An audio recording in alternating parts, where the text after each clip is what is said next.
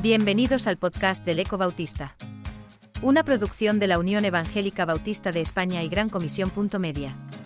Puedes encontrar a este autor y otros muchos en 9.org o en tu plataforma favorita de podcast como Spotify, Apple Podcasts o Google. En esta entrega, David Dixon escribe su artículo, La palabra de Dios, es cortante. Con este tema estamos tocando el nervio de nuestra fe, la fibra sensible de nuestra unión. Nuestra postura sobre este tema decidirá el futuro de nuestras iglesias y unión. Hoy más que nunca, la diversidad hermenéutica pone presión sobre la Iglesia para que afloje su compromiso con las Escrituras como fiable revelación de la persona y voluntad de Dios. Los libros que salen a la venta hoy en día nos dicen mucho. Losing Our Religion, 2023, Russell Moore.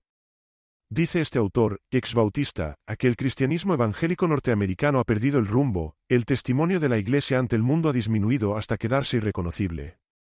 Por tanto, llama a los cristianos a una reconversión en lugar de las guerras culturales.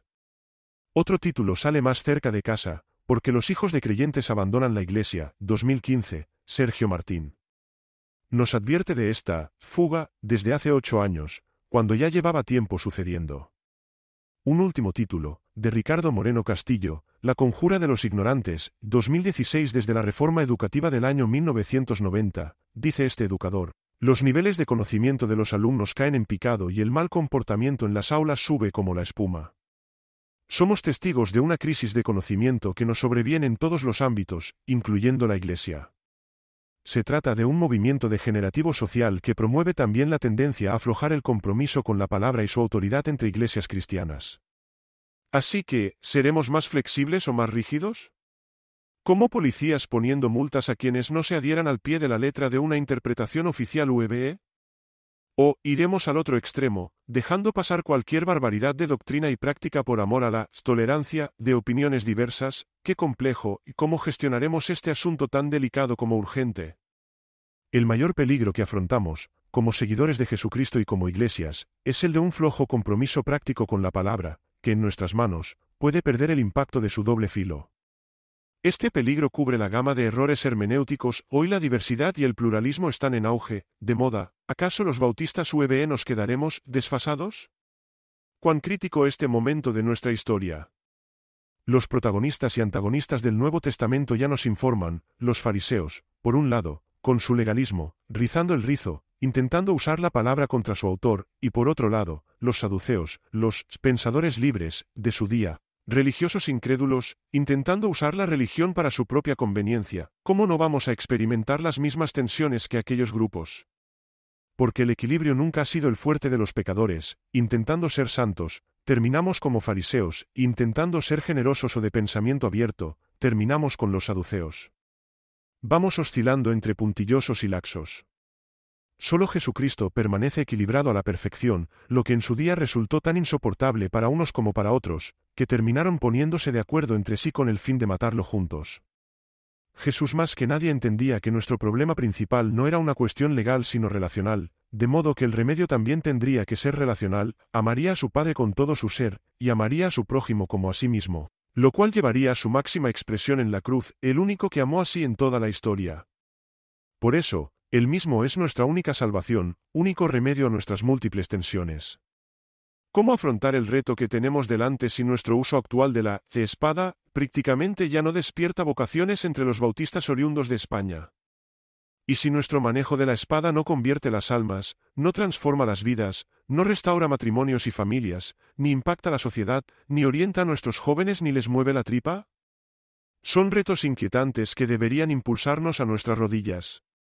No quiero ser pájaro de mal agüero, pero la misma palabra nos advierte que en los postreros días vendrán tiempos difíciles, de un desmadre en valores humanos, 2 Timoteo del 3 al 4.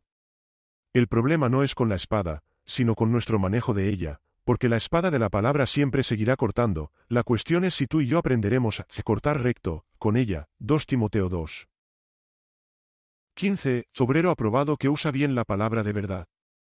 Lo cierto es que una versión light del Evangelio que cada vez más se ofrece desde muchos sectores, no rescatará esta nación de manos de los ideólogos que la han tomado por asalto, ni transformará esta cultura decadente. Y la sociedad está penetrando a la Iglesia con sus ideas mucho más rápido de lo que la Iglesia logra penetrar la sociedad con el Evangelio. Las estadísticas de la España actual dicen, según la Fundación Ferrer y Guardia, 2023, que el 15,2% de los españoles ya se declaran ateístas, 11,8% agnósticos, 12,3% indiferentes, lo que da un total de 39,3%, tendencia que sigue en aumento. Teníamos que estar en campaña perpetua en nuestras iglesias promoviendo la lectura de la palabra que nunca conocieron. ¿Cómo inspirar confianza en esta palabra de Dios como espada de doble filo frente a las corrientes actuales, especialmente entre las nuevas generaciones? ¿Cómo captar sus imaginaciones con la gloria del Evangelio en medio de una cultura entregada a lo virtual y superficial? ¿Cómo hacerles sentir el gozo de ser transmisores del reino de Cristo? Entiendo que solo una visión más profunda de nuestro Salvador y su obra en la cruz tiene la capacidad de rescatar a las generaciones venideras, de liberar sus imaginaciones cautivas, y de provocar el reseteo que tan urgentemente necesita la Iglesia hoy. La espada de doble filo es Jesucristo mismo, y solo esa espada podrá salvarnos del torrente que se nos avecina. En el libro de New Leviathans, 2023, filósofo ateísta británico John Gray reconoce que históricamente el cristianismo ha sido el ancla de las sociedades libres de Occidente. Pero ya que todas se están desconvirtiendo, se pregunta, ¿qué les va a pasar? Lo que ve en su futuro es descomposición social y caos moral. Sin duda, la erosión de nuestra civilización continuará acelerando. Pero no hace falta caer en el pesimismo, porque Gray no cuenta con la visión de Dios, en su perspectiva no existe ni esperanza ni redención. ¿Acaso creeremos en la verdad de esta espada para hacer de nosotros agentes de orden y bendición en tiempos de caos moral? ¿Creeremos en el poder de la espada para salvarnos del tribalismo, incluso entre nosotros? Ya toca aunar fuerzas a pesar de nuestras diferencias, doblar rodillas juntos sin prestar mayor atención a nuestras discrepancias en asuntos secundarios, buscar con ahínco el rostro del Señor, por si decide una vez más, mostrar su misericordia sobre nuestras iglesias y sobre esta nación. La urgencia de la tormenta en el horizonte nos lo exige. ¿Cuál es esa palabra que corta así? Cuando Dios descendió a nuestro nivel para enseñarnos su amor en primera persona, a la humanidad se nos ocurrió aprovechar la ocasión para ajustar cuentas con él dándole de bofetadas en lo que había en nuestros corazones. Pero nuestro Creador simplemente puso la otra mejilla.